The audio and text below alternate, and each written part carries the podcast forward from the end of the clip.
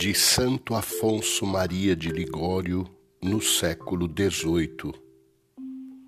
Ó Virgem, tivestes mais fé que todos os homens e anjos. Vieis vosso filho na gruta de Belém e crieis ser ele o Criador do mundo.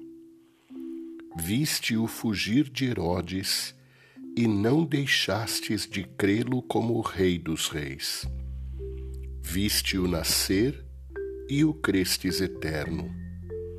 Pobre, necessitado de alimento, e o crestes Senhor do universo.